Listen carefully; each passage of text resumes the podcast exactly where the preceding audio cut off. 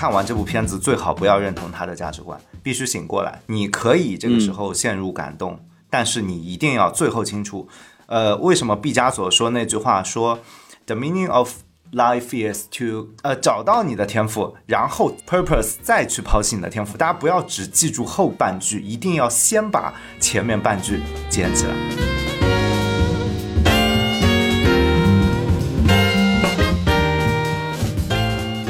收听新一期的什么电台，我是王老师。我是西多老师，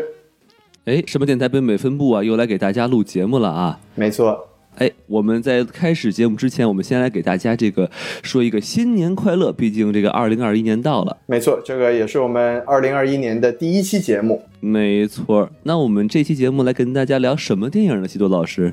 厉害了！咱们这期节目要跟大家讲一部这个刚刚上线迪士尼家的这么一个电影啊，哎，我知道了，我们就要聊的就是这个《曼达洛人》第二季，是不是？哇，这个片尾彩蛋可厉害了啊！哎，您您等会儿，那个好像不叫电影啊，哦，也对哈，那我就猜到了，那就是最近非常火的这一部高分的这个电影，叫《心灵奇旅》，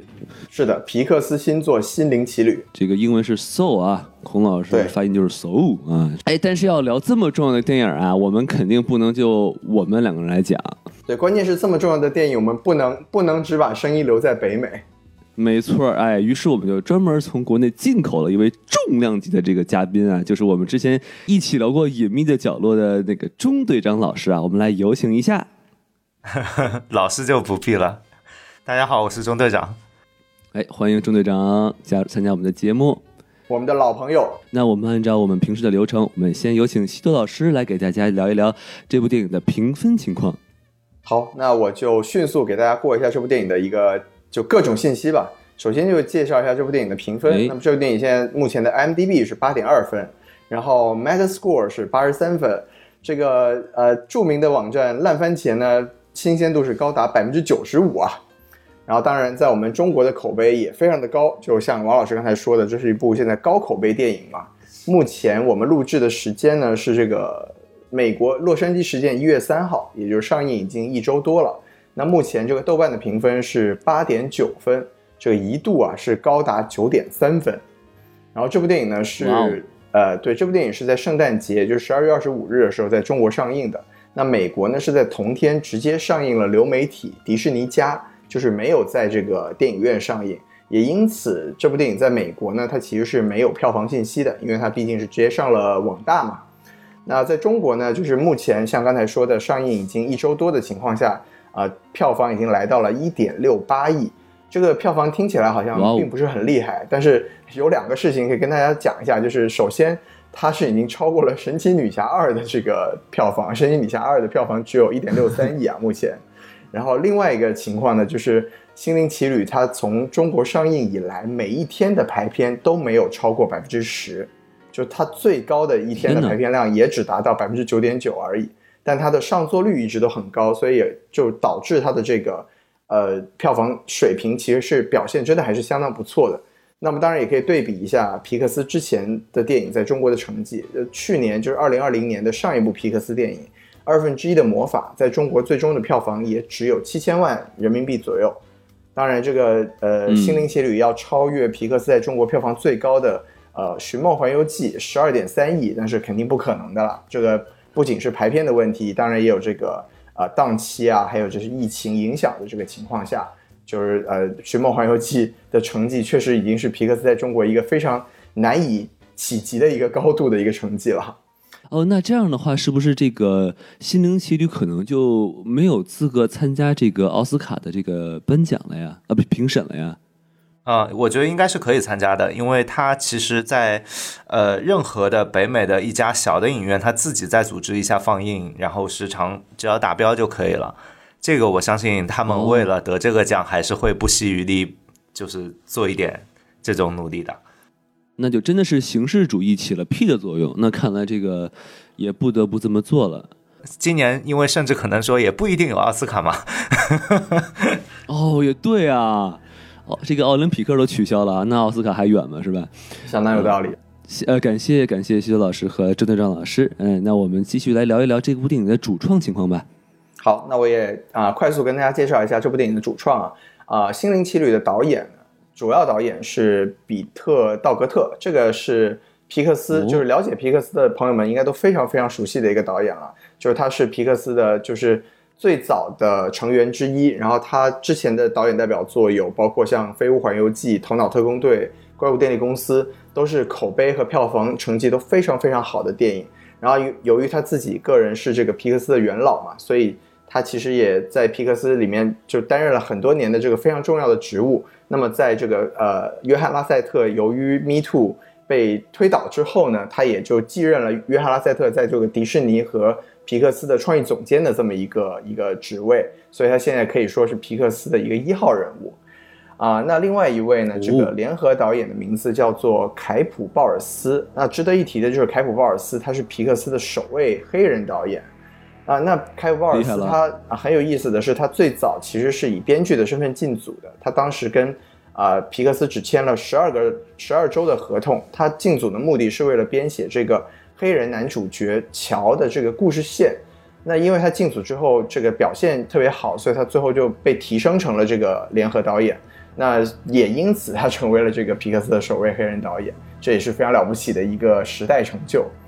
那两位导演介绍完之后呢，啊、稍微讲一下两啊、这部电影的两个主要的配音演员。这个电影里面男主角乔加德纳的配音演员呢，是我们都挺熟悉的一个呃黑人男演员杰米福克斯，因为他自己个人也是奥斯卡影帝，他曾经凭借这个《灵魂歌王》扮演一个音乐家，扮演一个钢琴家，叫 Ray Charles，拿过这个奥斯卡影帝。然后很有意思的就是在这部电影里面，他配音的也是一个钢琴家。我们可能更了解他的是，比如他出演过《蜘蛛侠》啊，《超凡蜘蛛侠二》里面的这个电光人啊，然后包括他也演过像呃昆汀的《被解放的江歌》呀，还有我们之前很喜欢的一部叫做这个叫什么《Baby Driver》是吧？也是他在里面都有演过。哦，对，然后另外一位呃主要的配音演员呢，就是这部电影里面的这个灵魂二十二号，他的配音演员叫做蒂娜菲，她是美国非常非常有名的一个喜剧演员，她曾经获得过六次艾美奖和三次金球奖。就如果喜欢美国的喜剧节目的朋友，应该都会对这个女演员 非常的熟悉。啊，那大概这个电影哎的主要的主创也就介绍到这里。那么接下来我们就可以画上一道这个浓墨重彩的剧透线了。啊，这个 Tina Fey 其实经常上一部叫这个 S N L 是吧？就是周没错没错周六夜现场是吧？可以说是是美国的贾玲了是吧？哎，可以这么说。那我们来继续聊这部电影啊。反正还没有看过这个《心灵奇旅》的朋友呢，这里可以暂停一下啊。然后这个，因为我们之之后就是要涉及有剧透的内容了啊。好哎，那我们现在开始进入下一个环节啊，就是这个主播评分。呃的这个环节，我们我们有请这个中队的张老师啊，先给大家打个分啊，满分是五颗星，可以打半颗星，哎，有请您。好，那我就直接打五颗星吧，因为我这个人打分，我这个人打分其实比较奇怪，我评判电影的标准是，呃，要么一颗星，要么五颗星，要么三颗星，就是因为如果你把五分呃五颗星做一百分的话，就比如说我能不能拍出这部电影，我是这样评分的，如果我能拍出这部电影的话，那就证明我拍的比他好。那他可能就是要么六十分，要么不及格。但是如果我说我拍不出这部片子的话，那就说明他比我做得好。那我我自己是四分的话，他就是五分，他就是比我高。当然会存在一些特别特别特别优秀的电影，就比如说，如果我们今天要说这部电影的话，我们一定是避不开另外一部电影的，就是《La La Land》。然后《La La Land 哦》就可以打出一个六到十分的程度，就是它是可以突破这个上分数的上限的。因为我们就是现在的打分系统，它是不包，我觉得是无法涵盖一些就是超规格的电影的，比如说《泰坦尼克号》，比如说《拉拉 land》这种，像这两部电影的水准，它已经是远远超出人类的，就是普通电影的极限了，就大概就几年才会神作啊，嗯，所以，所以这是我打分的一个理解。所以我觉得这部电影它在它自己的位置上，它已经做到了它的要求了。就比如说，你看它的那个受众，或者说你要你要知道它是一部动画片嘛，你不能用艺术片或者用什么的要求去对它有太高的期待。所以我已经觉得它已经是非常不错的完成自己的这个预期了。而且我们必须结合两个客观的因素，一个是这部片子的制作它是有一个非常大的难度加成的，因为嗯，就是说它在。我们今年是一个非常啊，去年去年我们去年是一个非常特殊的一年嘛，然后他们的所有的员工听说在整个片子的中后半段都是在各自的家中远程协作完成这个片子的。其实这个哦对一部动画片来说是非常难的，基本上沟通成本太巨大了，这个我就甚至有一点觉得不可思议完成的一个任务。然后第二个加分项，我为什么会打五分？我会觉得说，因为国内这边是上了院线的，也就是说它会有一个电影院的加成，就是说仪式感，或者说我们艺术上叫原真性，就是你走进电影院看到的这部电影，跟你在迪士尼家看到的这部电影，除非你家真的有一块呃十米以上的巨幕啊，那当我没说。然后，如果是走进电影院看的话，那我觉得这种感觉是完全不一样的。包括说它里面，你看那个 The 呃那个叫什么 The Great Beyond，你看它那种纵深设计，3 D 眼镜戴上以后，它就完全是为电影院服务的，因为它的整个黑暗的空间会跟电影院合为一体，所以我是其实多加了一点分在上面的。钟岳老师这个评分的标准非常有意思啊，拍不出来的您就给满分哈。那我相信对于您来说，这个逐梦演艺圈也应该是满分电影啊，因为我相信您肯定拍不出来这样的电影啊。确实说的漂亮。那那接接下来就由我来打分了啊，我呢可能就就跟钟岳老师就可能要不太一样了哈，我就给三点五颗星。怎么说？为什么打这个分呢？就是由于啊，我在看之前这部电影是国内先上映嘛，然后就感觉是被朋友圈就吹的吹爆了啊，就各种就是满分啊，尤其是看到这个，呃，孔老师说，哎，这是二零二零年的最佳电影，我说哇，这孔老师这么挑剔的一个人啊，是不是挑剔的头发都快没了这么一个人？那这电影可得了不起是吧？但是我看完之后就感觉啊，真的不如 Coco 啊，所以我就是。嗯对，感觉就最多是呃四点五颗星这么一个感觉。然后后来我，但是我我第一次看完，我感觉就是没看懂，于是我就连续看了三遍，啊，三刷之后呢。我才发现，其实这部电影啊，你抛开层层这种灵魂啊，这个这个黑人啊，你看这还押韵啊，之后呢，发现啊它其实其实是碗毒鸡汤，于是我就再怒减一颗星，于是就只剩三点五颗星了。呃，主要扣分就是说，他感觉这个电影他想表达东西很多啊，就比如说什么人生的意义呀，然后呢，这个人生应该追求什么呀？人生又又还参加了一些就是这个我们应该关注一些就周围的一些人和事啊，然后并且还有就是说人追求梦想应该怎么做呀？但是。它很多东西都是通过对白表达出来的，比如说，呃，这个理发师戴子的一段一段自述啊，然后这个这个 Dorothy 啊，这个吹这个萨克斯管这个大姐是吧？她给你讲一段寓言，然后就总觉得这个电影在跟你说教，然后就让我就很不舒服，就不像是这个头脑特工队那样，就让人有一种感同身受的感觉，就是你看完之后，你你自己去体会它这么一个道理，所以我就只给这个三点五颗星。呃，然后呢，我打完分之后呢，哎，我们再交给西多老师，哎，由您来打个分吧。非常有意思啊！这个钟队长老师和王老师，基本上我我觉得可以代表了朋友圈的两派意见啊，就是有的人觉得非常好，哦有的人觉得没有那么好，对不对？然后啊不不不，其实我是第三派意见，但是我待会儿说，我其实完全同意刚才的那个种说法，但是我还有一些要补充的东西，但是我们可以等一下，等一下说。有意思，有意思。行，那首先就是呃，钟队长老师就是让我特别感动的一点，就是因为认识我的朋友都知道我也是拉拉链吹嘛，所以就是您您吹出了新的高度啊，我非常的佩服。对我表示在下输了。我没有，我没有吹，我没有吹，我只是在说一个实话。可以可以可以，对，这这部片子就是就说拉拉拉的是神作吧？是你们这部片子，这部片子当年我最无法理解的那件事情，就是我一直觉得他当年那个颁奖乌龙有可能是有人故意的，因为就是因为当年的政治正确是颁给了《月光男孩》嘛。但是你要知道，拉拉烂的在当年是平掉了泰坦尼克的记录的，那么他为什么会输给《月光男孩》，还出现了奥斯卡历史上这么大一个乌龙？哎，就很有意思了。其实我不知道这算不算插嘴，因为其实我前面说为什么我们今天讲这部电影一定离不开拉拉烂的，因为这里面涉及到两个东西，一个是爵士乐。还有一个就是其实就是种族的一个情况了。可以可以，那反正我们、我们我觉得我们可以在外延环节加一个话题啊，就是我们来讨论一下这个呃心灵奇旅和拉拉链的关系，我觉得也应该也非常有意思。嗯，没错。其实月光男孩也不知道自己怎么得的奖，于是就出现了黑人问号这么一个表情包。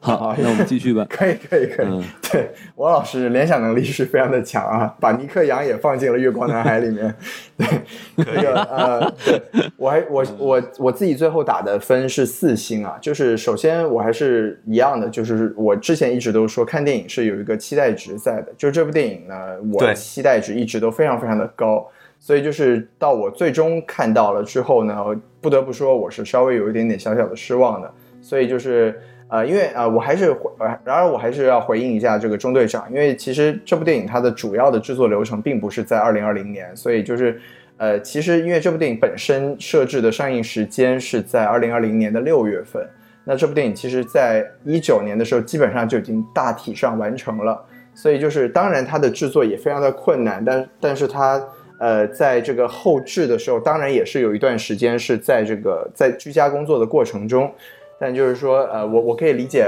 呃钟队长老师讲的这个情况。那当然，我要讲这个的主要原因也是因为，因为我在一九年参加了这个迪士尼的第二三之后，呃，《心灵奇旅》就一直是我二零年最期待的电影之一。然后，所以就是到最后看完之后，觉得哎，比我想象的东西。也要差了一点，这个当待会儿我们也可以具体说。但为什么还是可以给到四颗星呢？就是因为我觉得这部电影在一个非常丧的呃二零二零年这个结局，它最后出现呢，确实是给整个年份一个非常暖心的一个收尾。然后作为呃自己度过了非常丧的一年，呃，在看完这部电影之后，也是确实有被暖到，就觉得人生值得这件事情。其实虽然我们好像经常在说，但你真的能被这么好的讲出来，其实也是一件不容易的事情。所以最后我的评分还是给到了四颗星，就是还是我觉得是非常推荐给大家去看的。那我觉得我们评完分之后，我们就开始具体聊一下这部电影吧。然后我觉得，因为这部电影它现在像像王老师说的，就是朋友圈也吹爆，然后口碑现在也非常的好。那我们不妨就从这个我们各自不喜欢的地方开始说起吧。然后我也特别好奇，就是给出了。呃，五分五星满星的中队张老师对这部电影有没有一些不太满意的地方？来，中队张老师，您可以先开始您的表演。啊、其实与其说我对这部电影就是到底有没有不太满意的地方，不如我反过来说，我其实一开始对这部电影没有什么过高的期待，所以我其实观感是挺合适的。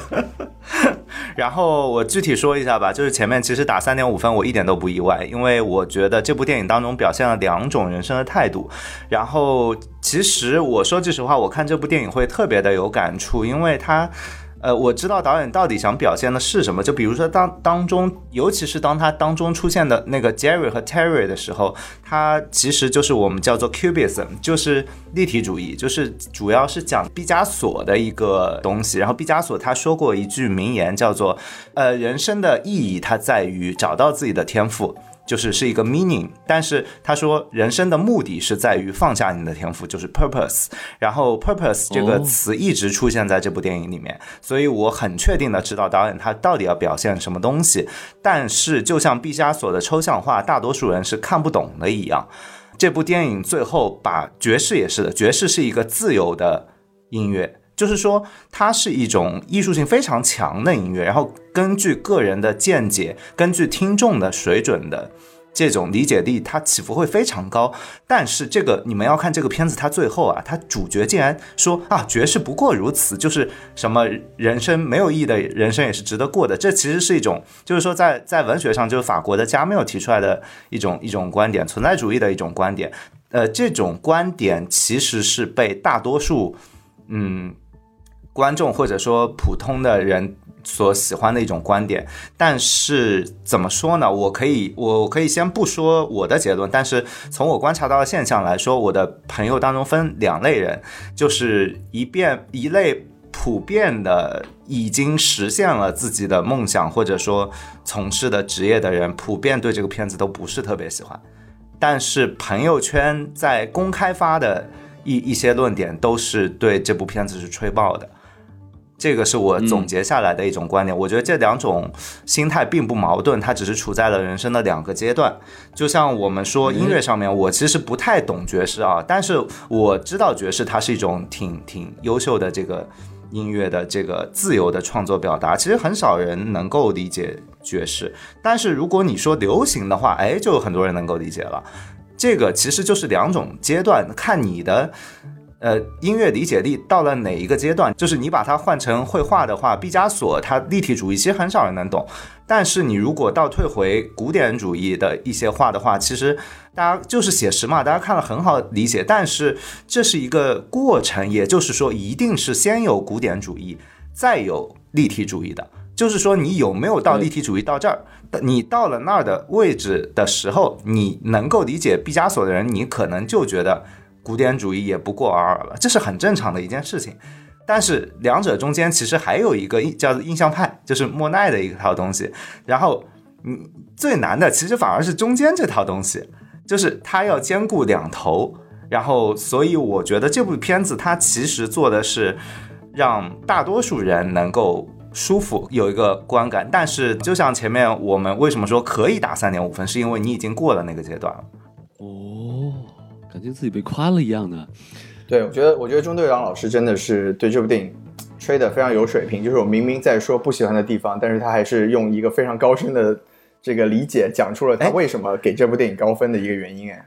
呃，但是就是我觉得这部电影是一个专门不叫专门啊，就是每一部片子它其实都有自己的针对的人群嘛，就是会有一个人群百分之一百二十的理解这部电影。这部电影它其实就是一个。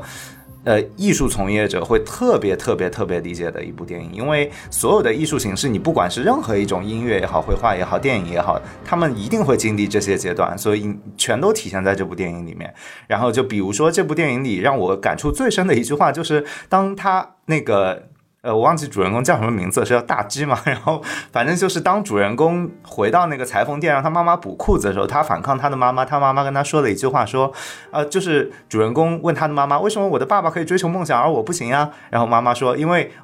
你爸有我开裁缝店养你啊，这这就是一个很现实的情况了。对，钟晓老师讲的这些东西，我觉得都其实我都特别同意，然后我也特别 get，但就是以我们一般 节目的这个流程来说，我们还是。呃，稍微讨论一下自己不喜欢的地方。那我觉得钟队长老师既然以这个形式来表达的话，那我们一会儿把这个喜欢的部分，再让钟队长老师更加详细的去讲他这一部分的观点。那我们还是我们先请王老师，因为王老师的给分毕竟并不是很高嘛，我们还是不不妨先请王老师来讨论一下，就是您对这部电影您给的分不高，您对这部电影您自己不喜欢或者不满意的地方，您可以跟我们分享。哎。那就到我来说了啊，我这个其实一开始我也不太敢打三点五颗星，因为我看到有这么多的人都打这都是满分啊，我感觉如果我我要是说这部电影不好看的话，感觉会被很多人喷啊。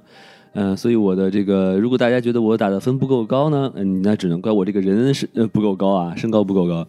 啊，所以我我想说的这个呃，第一个我不喜欢的地方呢，就是呃，我就觉得可能是我笨啊，我就觉得这个剧情它其实有点晦涩难懂。就比如说我第一遍看的时候，我真的没有看出来，就是呃，Joe 理解错了 Spark 的意思，是因为他走神了，然后我就跟这个这个宙是一样的，我就一直也是以为 Spark 就他那个火花。是一个人的梦想、梦想或者追求，然后直到我看第二遍才明白，哦，是他，他是他理解错了啊，最后他被纠正了，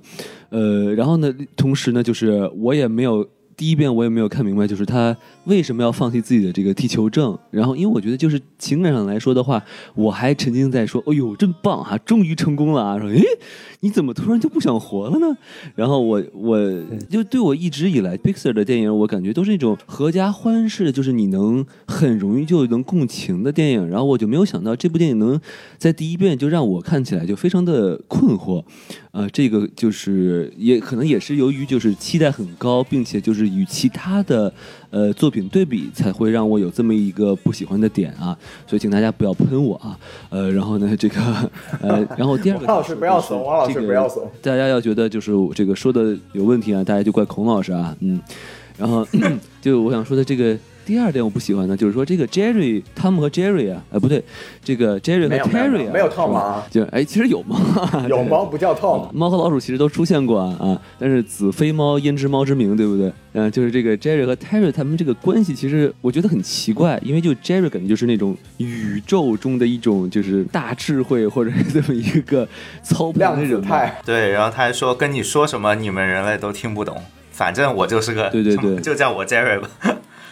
对，然后说我的这个形象是你们可以理解的样子哈啊，然后我就很好奇，是不是你要你不理解的样子，是不是就要带上这个 FBI 的警告了？是不是？啊，也不知道。哎哎哎，嗯，然后你就感觉有你有开错片儿了吧？但是那个 Terry 虽然就是你看他那个样子哈，跟他一样都是像一个二 D 的这么一个样形象，但他感觉就更像是一个反派。但是他在认真工作，我我就感觉，哎呦，这个反派竟然还是个打工人，他还是个干饭人，是不是？这个 Jerry 呢，反而就像是一个和事佬，但是他又是那种掌控全局的人，然后就感觉这这二者放在一起，就感觉非常的别扭。然后另外就是最后这个 Jerry 给这个这个大 G 啊，这个男主人公 Joe 给他走一后门，说来吧，您这启发了我是吧？我我一直以为我是启发其他人，想不到您能启发了我，来吧，您继续活吧。然后我觉得嚯，这就完了，您这个这也太好说话了，是不是？然后关键这个 Jerry 和泰他们之间还互相搞是吧？就明显就是这个 Jerry 在用一些谈谈话术说，哎，你你太好了，你你挺好，你别管了。然后我能感觉到他可能是想搞笑，但是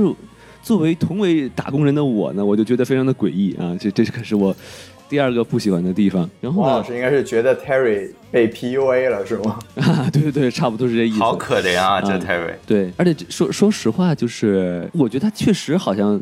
在把他往这个呃反派的这个方向那儿那往那边推哈。就比如说他去要去抓这个 Joe 和这个 Twenty Two 的时候，让他他他那个表现说啊，我像个忍者，对我不会让人发现。然后说嗯，但是这个人他在努力工作呀，他就是一个会计，是不是？说的很好，然后第三点呢，就是我最不喜欢的这个这一点，就是为我之前说，我觉得这个电影我看完三遍之后，我发现它是一个毒鸡汤，就是因为首先它有一条一条故事线是这个 Joe 他在面对这个家人的质疑，经历了多年的挫折，就是我们可以从他的这个 Hall of You 来看，就是他一直在被别人拒绝，然后呢，但是他依然依靠着自己对这个爵士乐的热爱啊和努力，就是。最终就达达成了和母亲的和解，然后终于和这个有名的这个这个大姐，然后就是一起演奏了一场，然后并且获得了肯定，事业上开始有这个上升的势头，所以这是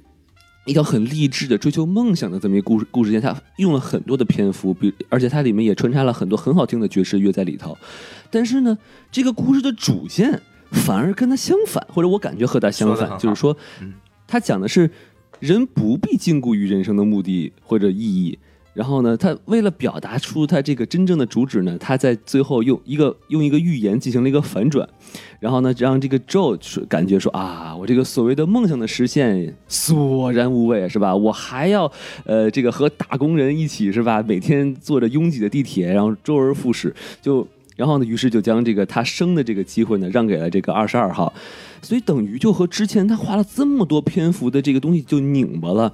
而。我更认为之前的那个那个就是努力奋斗、追求梦想的故事线更容易让我共情，而他之前他这个主线反而就是让我很难以去理解，然后我就会去想，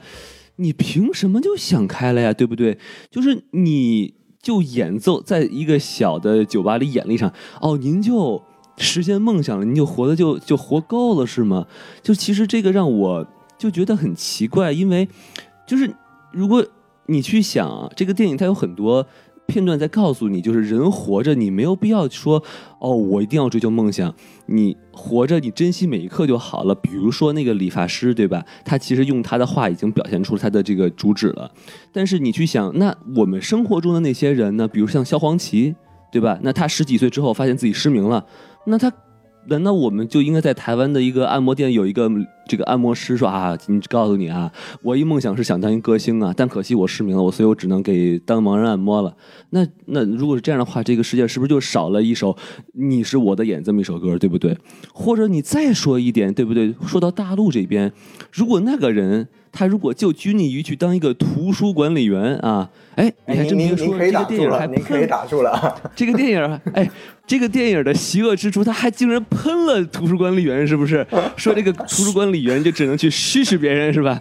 简直是。太反动了，图书管理员的啊，图书管理员为什么最后不拘泥于做图书管理员？不就是因为他的 budget 被 cut 了吗？哎，所以所以 对呀，如果有些人当图书管理员，他失去了自己的梦想的话，他不去追求的梦想的话，可能新中国都不存在了，是不是？所以我不不，您您说反了，他就正好。正好是因为他没有办法实现自己图书管理员的梦想，所以新中国才可以成立。没有没有，我就说，如果他他按照他的这个主见，他是他就说，哎呀，其实当图书管理员挺好，我就喜欢试试别人，是吧？那不就不行了，对吧？我要说就这么多，那我们再把这个后面的四十分钟交给西多老师。我觉得我觉得王老师说的特别特别的有意思，然后我我也觉得王老师其实他不喜欢的点跟刚结合刚才钟钟队长老师说的点是特别有意思的，就是钟队长老师说。你人生能比较实现了，就是能走在自己喜欢的道路上的人，其实对这部电影的共鸣是会小一些。其实王老师就是这样的人，就是他现在是一个成功人士啊，是吗？所以他对，所以他对这个，那没事了，对。对对对，他对这个电影当然缺少一点这种新的共鸣啊。好，开玩笑，开玩笑。不是，我觉得了解我的听众应该知道啊，我之前是跟孔老师说一一起说相声的，然后我最喜欢的就是就是相声，但是我现在是一个程序员，就其实我。将来如果有机会的话，我还是希望可以走在走在舞台上。就是我从来就没有忘掉这段时间，我也不会拘泥于漂亮。对对对对，但是我就要在这边插个嘴了，你还是得回到你前面吐槽的那个那个预言上面。这个预言是说的是对的，就是因为你已经身处于这片大海了。所以其实你已经是成功的人了。我说一个细节啊，可能大家没有注意，就是在我们平时拍片的时候有一个细节，就是说，当我们做完一个场景之后，我们会去做这个场景的很细小的地方。那么在这个片子里，它很有意思的点在哪里？就是说，当你第一次看到这个片子，它是在一个教室里面，但大家有没有注意过这是一个什么样的教室？它是一个贵族学校的想学音乐的地方吗？不是的，它是一个非常破败的，我不知道是不是类似于福利机构或者说慈善的这种，就反正或者说就是一看就是布鲁克林那种，就是或者是移民区怎么样的那种不太好的穷人的或者是这种地方的一个。教室，他反而在教学生学音乐。然后我们再看到，当他去那个 bar 去第一次试镜也好，演出也好，如果大家仔细去看的话，那个酒吧的各个装饰也是非常的很陈旧的。然后有我们工序上叫做旧。然后你会看到说，在包括在后台他说的那个大明星，也是在自己给自己化妆的，他并没有设计出什么呃那种化妆的人给他什么弄得很浮华。说是说他是明星，但是你仔细去看。他们的生活状态是非常的拮据的，也就是说，其实对，也就是扒了明星的皮的普通人。对他还要打车呃下班嘛，对不对？所以我觉得这种程度就已经算是成功人士了。如果我们这样去定义成功人士的话，这部片子定义的成功人士就已经是这样了。我说句实话，这就很写实。就我现在来说，我确实也觉得这样已经算是成功了。庄队老师这个观点也是非常的有意思。那我们一会儿还是。喜欢的地方的时候，再让曾正耀老师这个大胆的去讲 讲述自己的这些观点啊。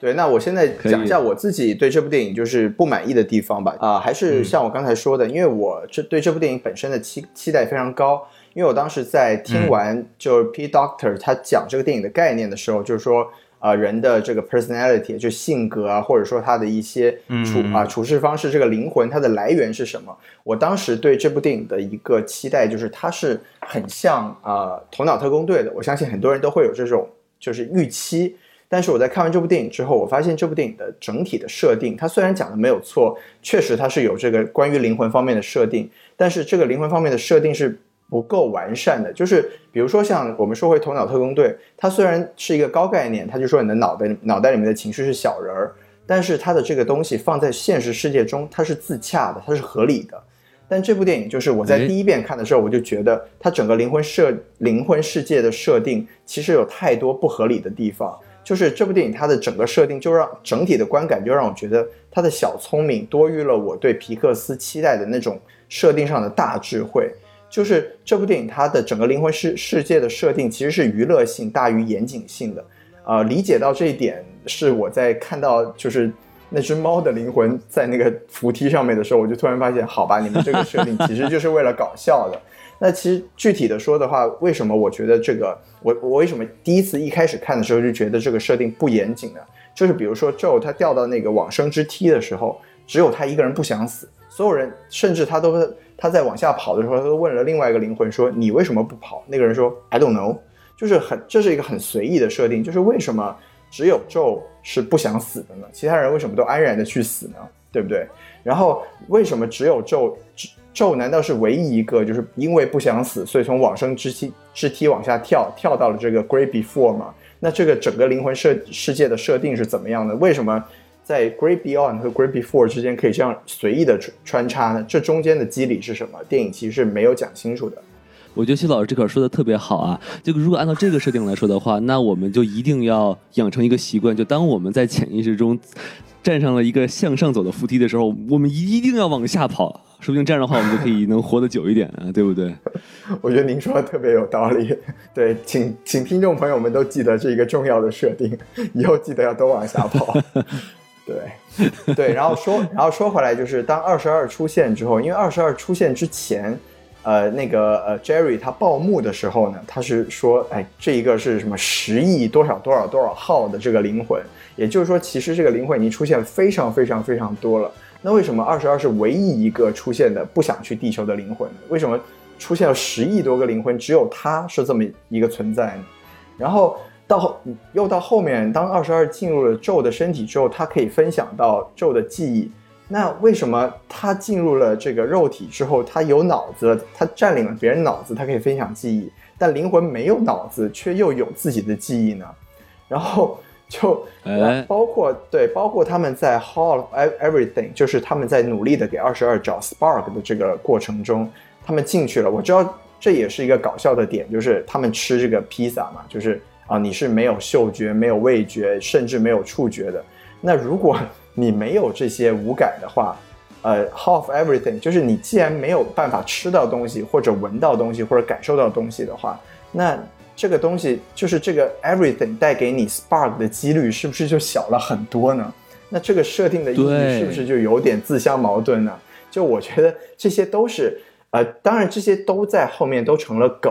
那我还是总结起来说，就是我觉得这部整部电影的这个灵魂世界的设定就是小聪明、小幽默大于了它以前就像不管是 Inside Out 也好，还是《寻梦环游记》也好，带给我们的那种整体世界。跟不不不管是跟现实世界的一个契合性，还是对你思想的一个震撼性，我觉得这部电影的这个设定，就是我对它本身是有这样子的期待，但是它最后没有做到，所以我就觉得这一点上让我有非常失望的一非常失落的一个观感，这也是我为什么没有办法给他一个非常非常高的成绩的这么一个原因。哎。我就特别同意修老师说的这一点，然后我觉得有一种可能性啊，就是比如说像之前的这个 Coco 呀，或者这个头脑特工队，他们可能就是它的设定就比较呃简单一点，就不是像 Coco，它就是一个生呃一个有一个死的地方，一个这个生的地方，但是到他这边呢就很复杂。对对对对，我我就想说这句话，其实这也是我为什么打五分的原因。这个没想到吧？就是因为我前面说了，他他现在开始做针对受众了，他知道自己要看这部电影的人是谁了，他已经清楚了，所以他把这些东西都开始往那个方向上靠。我跟大家举个例子，我们现在包括听这个节目的人，你有时间在听这个节目，我问你，你为什么不刷抖音？抖音能给你快乐，你想过没有？但是。我但是听我们的节目，你快乐啊？也许快乐，但是你更多是抱着一种学习的心态去听的。那么看《心灵奇旅》的人，他其实他的这个传递的价值观的这群，就我已经说了，过着无意义的生活也是可以的。我说的难听点，可能大多数人就处在这种生活状态下，他们在生活的重压之中就是刷抖音的，这个概率会很高。那如果你把它做的。像以前一样高级一点，就可能这批受众稍微有点接不住，会。但是如果你把它做的喜剧一点，就是那种感官刺激一点，这是不是就很适合到他们的这个价值观？就是他已经开始清楚自己的受众想要什么了。嗯，对，其实我也可以理解，我也可以理解中队长这个想法。当然，这只是因为我自己也是一个皮克斯粉嘛，所以就是啊、我说了这么多，也是结结合我自己的一个预期，包括我之前对皮克斯的一个整体的感受，所以得出来最后一个这这么一个观感的结论。这个当然，呃，钟队长老师说的就是也没有任何问题。然后我只是说，就是从因为从近两年的这种皮克斯的作品来说，我自己，呃，可能我对他的期待就，呃，不在这个层面上。然后另外就是因为，比如说我看我在去年看这个《玩具总动员四》的时候，我也有同样的感觉，就是因为我们以前在看《玩具总动员》的时候，它有一个呃基本的设定，就是玩具世界它是不尽量不要去干扰这个现实人类的世界，这样子它的现实性就会更强。当然，就像钟队长老师说的，可能也正因为如此，在以前的《玩具总动员》，它虽然口碑很好，但是它比如说在中国的呃受众量其实就并不是特别大。但是去到呃《玩具总动员四》之后，它有一段剧情就是。这个玩具已经开始开车了，就是开真实世界的车，不是王老师那种开车啊，就它已经在严重的干扰正正常的人类世界了。这个是像钟队长老师说，他有自己的一个安排受众，或者说他有自己一个创作的一个一个起呃初始点，但可能就是他的这种选择和我自己本身对他的期待产生了一点点冲突，所以就导致了我对这部电影的他的一点期待没有达成的这种感觉吧。就简单过渡一下，就我最重要的一个不喜欢的点就在这里。那我们就直接切到，因为我觉得钟队长老师特别想表达自己对这部电影一些呃想法，那我们就直接切到我们喜欢的地方，我们就有请钟队长老师，就您把接下来的这一个半小时的时间放到您的手里，您可以大胆的讲一讲您的一些想法。不至于，不至于。其实我觉得，不就恰恰证明，就是你们两位不喜欢的点是共通的嘛？就真的，我觉得就是就是这个道理，就是因为他现在的倾向性就是大家就是要去娱乐嘛，然后说鼓励这种不叫鼓励啊，就是安慰，就是我们现在过着无意义生活阶段的这一批一大批同学。但是确实，我不怕得罪人的说，看完这部片子最好不要认同他的价值观，必须醒过来。就是你可以这个时候陷入感动，但是你一定要最后清楚。呃，为什么毕加索说那句话说，the meaning of life is to 呃找到你的天赋，然后再去 purpose，再去抛弃你的天赋。大家不要只记住后半句，一定要先把前面半句捡起来。就你一定要去做，去尝试，以后你努力完了，你才有资格。你说，哎呀。我放下了，我去过无意义的人生。你不能从出生开始就灌输一个说 我就可以过无意义的人生，然后说像像 Terry 那样努力的人就是什么反派，这是这种价值观是绝对不对的。就是在这个是我们看完这部片子必须醒过来的一个状态。行，那钟队老师还有什么就是？可能稍微更具体一点，嗯或者说就是呃讲一讲您对这部电影就是挺多的，其实。对对对，您就您就来先来 先来表达一下您的这个有一个东西是我一定要说的，就是如果我看到一部动画电影的时候，我的打分一定是会比普通的真人电影要高的，因为在我的观点点里，动画电影就是比真人电影的上限更高、更难拍的。因为我自己平时是拍真人类的嘛，然后真人电影其实它有一点像做选择题，就比如说，如果我拍一个人，我要拍一个逆光，那么我的正面的角度就可能跟这个逆光的灯位发生一个矛盾。又比如说你在人后面架了一个灯，那你正面再架机器，这个灯不就穿帮了吗？所以有很多时候我们是只能根据条件去做选择题的，呃，就是只能在测光。正正面光当中选择一个你稍微好一点的角度，其实选择没有那么多的，出来的效果也可以预想到，就只有那几种。这是我们真人电影的一种呃处境，但是动画电影它是无限的，它没有任何穿帮的可能性，也就是说，所有的镜头运动、配置、调度都是自由的，你想要什么配色、什么东西都不用根据现实条件，没有现实条件的限制，你都可以实现。那么也就是说。在这这个在数学上，反正叫排列组合吧，就是无限的。你要如何从无限的排列组合中选择一种更好的呢？这个就全看导演功底了。所以我觉得这个东西是远远的要难于呃真人电影的。所以我一般都会给动画电影一个比较高的分数。明白明白，所以就是周队长老师他其实刚才主要讲的一个对这部电影赞赏的地方，还是集中在这个主题上。当然，他说他还有很多要讲。因为我是觉得说，大家可能会我有一些想法，我可以补充一下我的说明，这样这样是不是会好一些？对，没问题没问题。没问题那既然钟队长老师这么说的话，我们就先把这个舞台交给评分最低的王老师，让您强行想一想这部电影有什么您喜欢的地方吧。就是优点啊，就像海绵里的水，是吧？你要是要挤啊，它总是有的，是不是？啊，就像王老师的说的这个乳沟一样，挤一挤也是可以挤出来的。哎，西子老师对我的乳沟念念不忘啊！我想说的这个第一个优点呢，其实就是这个电影它其实是拿这个爵士乐来当背景啊，所以说没它让黑人当主角就我就觉得合情合理，所以这这个政治正确或无论他是不是有意或者无意的，它让我很舒服。就相比于这个零零七要变成一个黑人女性啊，或者这个小黑人鱼啊，小美呃黑人演的小美人鱼啊，是吧？我就觉得小黑人鱼太好了，就有点，我觉得就有点强行。我刚才可是口误啊，你 你说的就是你不对了，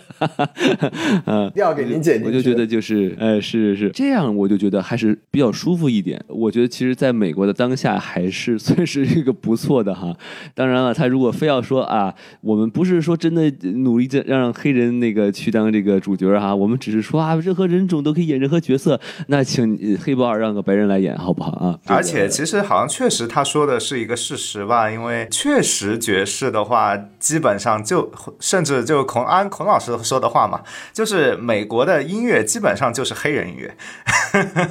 哎，没错没错。然后，然后，所以我觉得我也是觉得这个确实主题上来说确实是这样的。爵士他这种自由，他跟黑人在美国的地位是有关系的。我们经常说一个，也不叫自嘲，就是说你只有在贫穷的时候，你才能做艺术，因为你感受到一些不公，你或者说用加缪的话说，就是反抗就对了。你这种时候被压迫之后，你人才会去创作。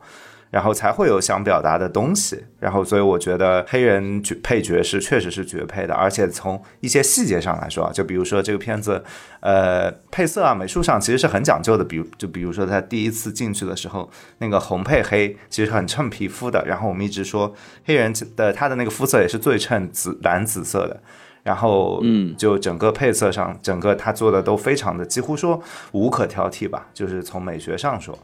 然后我其实对爵士不是很了解，我一般都听死人的音乐比较多，我是喜欢啊稍微比较喜欢听古典。哦，吓我一跳。然后古典乐当中可以跟大家说一个很有意思的反过来的事情，就是我怎么理解这部片子当中的两种观众的理解，就就是大家觉得好的理解是，其实有一点让我想起了一首音乐，叫做波莱罗舞曲。这个可能大家乍听之下不知道这个音乐是什么，但是你一听你就一下子知道了，哦，是这首歌，它是一个非常洗脑的一个音乐，就是说它在当时打破了一个所有的古典乐的一个呃当时的一套繁复的一套结构，它就只有一个旋律，然后它不停的用一个旋律从头到底就是这一个旋律，它换配器，它其实是一个非常单调，在当时被说俗到爆的一个曲子，但是今天被就是吹成神作，就是比如说我们的极简，就这种，就是这种感觉的。这种其实是有点像我们现在的，其实很好理解这种音乐形式。然后这个就有一点像这部片子里传递的，就是说普普通通的就 OK 了。但是爵士就代表了另外一种爵士，你需要不停的努力去学习音乐，你把所有的套路全部学完以后。基本功全部练得非常扎实，然后你才能说一坐到那套那条凳子上，对着这一个键盘，你就能创作出属于你的即兴的呃灵魂哎。这个是完全两套东西，但是我觉得两套东西我都非常喜欢，就是我并不会因为我喜欢古典乐而去说爵士不好，我我所以我是觉得说，为什么我说我两种观点我都非常的理解，就是这个原因。哎，在音乐上非常不爱的钟队长老师，庄小老师这点，我觉得呃，我也可以补充一下，就是呃，首先就是我觉得庄小老师说的特别好的一点，就是他这个电影里面的两个观点，其实它不是互斥的，它是可以共通的。嗯然后它它也体现到了这个中队，像中队长老师说的一样，这个音乐上。然后为什么啊？我可以就补充一些东西，就是为什么这部电影它最后选择了爵士乐呢？就是因为呃，他们在创意的时候是觉得爵士乐乐这个东西和人声是很像的，因为呃，其他的很多音乐它都有比较制式的一个，像刚才钟老师说的这个，呃，一些比较比较严谨的一些东西，但爵士乐它其实是一个比较比较注重我们说一个词叫做什么？improvise，就是。呃，嗯即即兴对即兴的一个东西，对，所以就是说他们创意的时候就觉得这个东西其实跟人生是特别像的。就当然这个词最后在电影里面也体现了很多次，就是当二十二在纽约街头漫步的时候，他一直说，哎，我在 jazzing，就是其实就是说，哎，我就是在、在在肆意的或者说在没有剧本的过我的这个生活。其实也就是说，这个电影它其实从起点来说，选择爵士就已经跟它的这个主题是非常的契合的了。然后王老师刚才讲这个观点也特别好，就是拿爵士做背景，让这个 政治正确非常的合适。这部电影其实里面有一句对白很有意思，就是呃男主角乔的父亲跟他说的，说哎这个即兴的音乐，这是我们黑人对美国文化一个最重要的贡献之一。就是其实真的就是这部电影在在这些小点上，不管是政治正确也好，还是音乐和主题的融合上也好，确实都是做的非常精巧、非常有趣的。对，然后我们再把这个话呃话筒还还给这个刚刚只讲到一部分的王老师吧，海绵还要继续挤嘛，对不对？没错，没错啊！感谢两位老师的补充哈。然后我想说的第二个我喜欢的地方呢，就是这个电影它其实把这个曼哈顿的各种细节还原的非常的真实。因为我是在啊曼哈顿生活过五年的一个人嘛，所以我看到非常的亲切。比如说这个这个脏乱的这个地铁站啊，然后还有老鼠掉的披萨呀，这个其实你要是去这个。呃，这个这个呃，纽约坐个地铁的话，你就真的是这个地铁没到的时候，里面动的那些东西都是老鼠啊。然后还有就是这个拥这个地铁很拥挤，里面有很多人。当然了啊，我印象中就是可能是他是为了电影服务，就是他。故意把坐地铁里面的人就拍的就很那种双眼无神啊，感觉就是生命生命被掏空那种感觉，可能就为了表现出这种打工人打工魂的这种不可取性吧。啊，但是实际上我印象中的地铁里就是大家都是在忙自己的事情，因为就是一般在这个岛上生活的话，他其实是有很长时间的看这种时间的人，他要读书啊或者看一些电影啊什么，他一般不会就瞪着眼睛在那就在那在那耗时耗自己的时间。啊，然后哎另外，就我想打断一下，嗯哎，这个倒是我非常脱节的一个事情，因为其实我一直在上海有一个感觉，我长期的移动工具也是地铁嘛，但是全上海好像基本上地铁上读书的可能就只有我一个人吗？就是为什么 大家都就真的是一个很现实的情况？上海地铁其实是非常呃好的，就是维护的也好，也非常新、非常干净，但是大家都不读书，这个是一个普遍的现状。这个我嗯刚刚听到在地铁上读书两个字，我整个人都就就就感觉非常的惊讶。这个我还是挺想聊的。这个倒倒是为什么呢？可能纽约纽约比较落后，它的这个地铁系统，因为它有几百年的历史嘛，所以那个这个网就不是很好，所以就比如说你想刷抖音啊，哎，你就不是很方便。哦，原来如此。嗯，我觉得可能对，其实。其实我觉得钟队长老师这一点说的很有意思，就是这部电影里面也有一个小剧情是体现了这个点的，就是他们俩第一次在地铁里面聊天的时候，那个在在猫的、在猫身体里面的乔就说，地铁它就是有一个能力可以让你变得呃一成不变啊，或者让你变得这个非常暴躁什么的。哦，对，其实我觉得这一点，它其实也是对现在王老师刚才一直说的这种打工人的这个打工魂的一个一个映射吧。就是人，由于大家现在都被这个手机或者说被这个 routine，就被这个词也很重要，就是 routine，就是日常的这个一成不变的生活给绑架了。那这部电影它嗯之所以有一个很重要的价值，就是它其实也有一点很重要的一个一个意义，就是告诉你说你要在日常的这种看似无意义的这种日常的生活里面找到闪光的地方。那这个我觉得哎钟队长老师的个人生活其实就和这一点特别好的结合在一起，就好像在呃上海的地铁里面只有您一个人在读书，我觉得就很有趣，就是大家其实都是在这个 routine 里面在走，但是你如何在 routine 的过程中找到闪光的地方，那钟队长老师显然就做得很好，对不对？所以就是哦，哎，因为我是无业游民啊。我终于知道了。哎，您您不是一个打工人，所以 然后我想补充一点，就是说它很有意思的。你前面说到地铁里有一个 routine，这个突然我一下子就激发了我想到一件事情，就是说当这个片子里大家要注意，他在地铁口走出还是走进的时候，在地铁口通向外面光明世界的地方，它有一张海报是蒙德里安的展览的海报。然后这个蒙德里安他的大家听名字可能很陌生，但是就看我的我的头像的背景就是蒙德里安，就是看这幅画大家就很很呃，如果是可以去查一下，就是一个方块，然后它当当中右上角是一个大红，然后左下角是蓝，右下角是黄，然后就是这样一幅抽象画。然后当时蒙德里安要表现的，其实说白了就是你要透过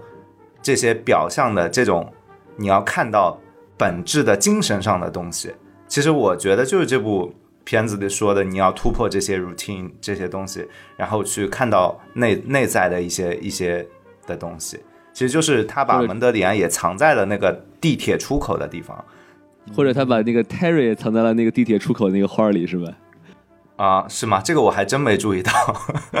嗯。对对对的，王老师，王老师讲的就是这个 Terry 的剧情点嘛，就是可能就是蒙德里安和 Terry 的一个结合。反正我就其实就想说一下，就是大家如果是去曼哈顿的话，就是大家会发现，就是街上走的人的走的速度非常的快，就大家都是非常珍惜时间的。然后就不是说我进了地铁我就没事干，我就瞪着眼睛看 看空气。就是大家一般都会掏出，比如说这个这个《华尔街日报》，然后就是尤其上班的时候，大家就看一看。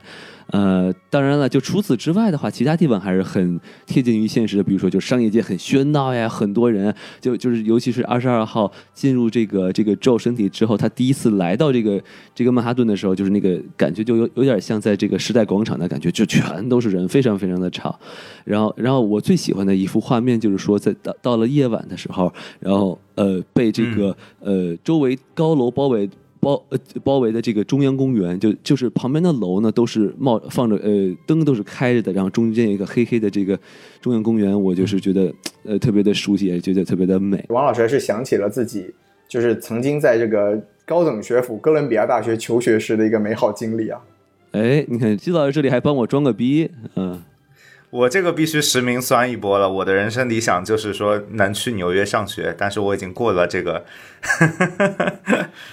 对，您您还有机会，您还有机会，您毕竟还是个无业游民嘛，机会多的是。我退出聊天了。对对对，其实，哎，其其实王老师说到纽约这点，我觉得我可以跳回去说一下，就是在设定上我的一个当时看的时候的一个想法，就我觉得就是二十二还是比较比较运运气还是比较好啊，就是他第一次来到人生。他就可以跟着乔一起来到这个国际大都市纽约，是不是感受到有很多人生的闪光点？那你说他他如果运气不好，他一下子跳到这朝鲜去，他还他还会不会拿到他的这个 Earth Pass？我觉得就很怀疑这一点。或者或者跳到了伊拉克就落地成盒是吧？然后，哎我的天，嗯，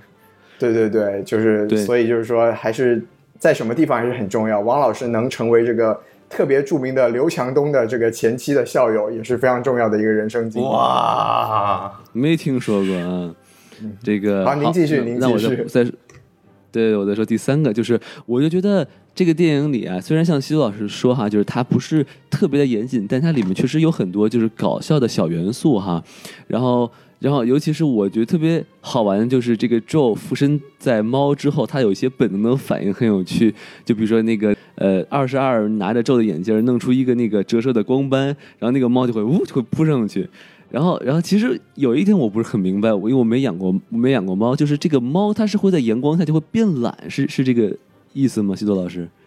是的，猫特别喜欢在就是温暖的地方，它就是它其实它是不是变懒？这个我不知道，但是猫本来一天它有三分之二的时间就是在睡觉的，然后它特别喜欢那种特别暖暖的地方，就比如说有阳光晒着的地方，所以那个场景其实是特特别现实的。当然，它它它到底是它到底是选了那个地方躺下呢，还是说他进去之后就忍不住要躺下？这个东西应该就只有庄子和猫知道了，我们就没有办法考证。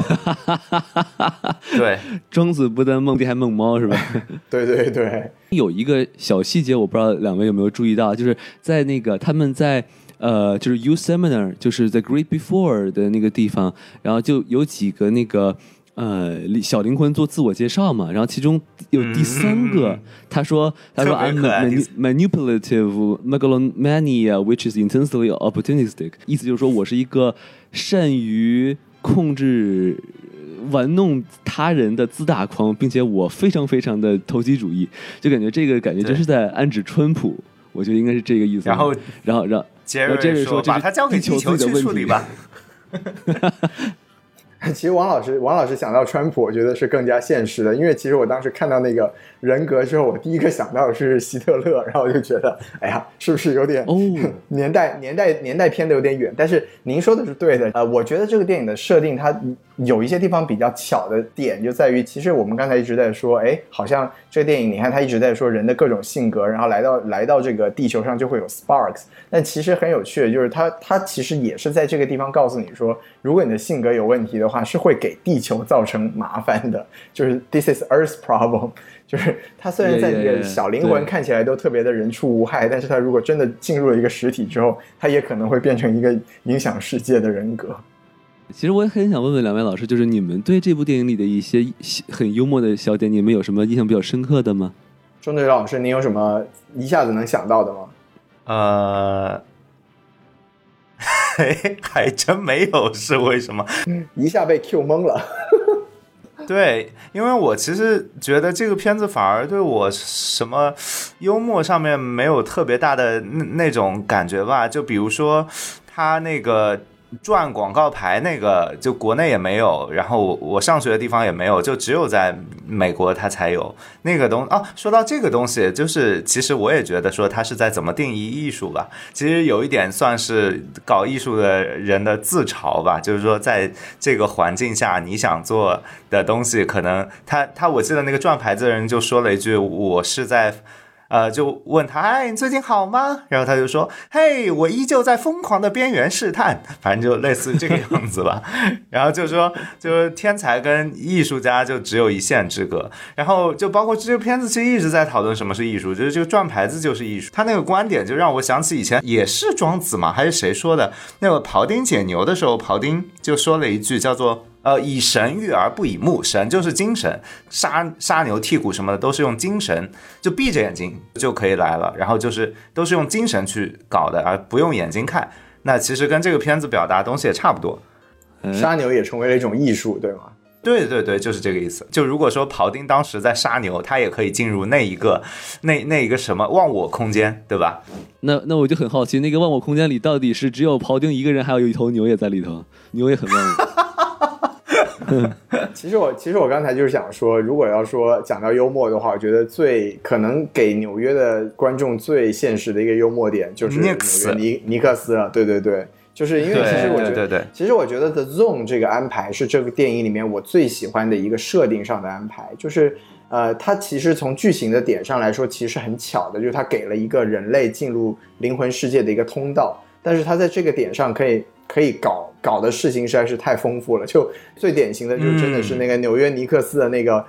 我就二十二时候，我一直在这个地方搞搞这一队搞了好几年了，我觉得尼克斯的这个粉丝应该被戳死了这一刻。其实还很很好玩，就是那个二十二。中的一个那个 mentor 是是叫什么？玛丽安托瓦内特，然后她是那个法国路易十六的王后嘛，然后她最后被斩首了，所以就是所以她的回忆里面，其他人都有身体，只有她就是个脑袋，然后觉得也挺逗的这一点。对，呃，我还是那句话了，就是虽然我觉得它整体的设定，从包括就大设定、小设定，包括剧情上来说，都是我自己觉得小聪明是多于了我以前对皮克斯期待的这些大智慧。但是我们结合啊中队长老师的观点来说，就是其实他这样子确实是更加的接地气了，就是他能让更多的人去 get 到这些呃，其实看起来好像不是特别深，甚至有些地方不是特别合理，但是又很好玩的东西。就比如说他一直在黑这个呃黑这个历史上的各种名人，是不是说这个对林肯是多么虚伪的一个人，然后说什么说什么我我好我好怀念跟阿基米德这么调侃的时时候，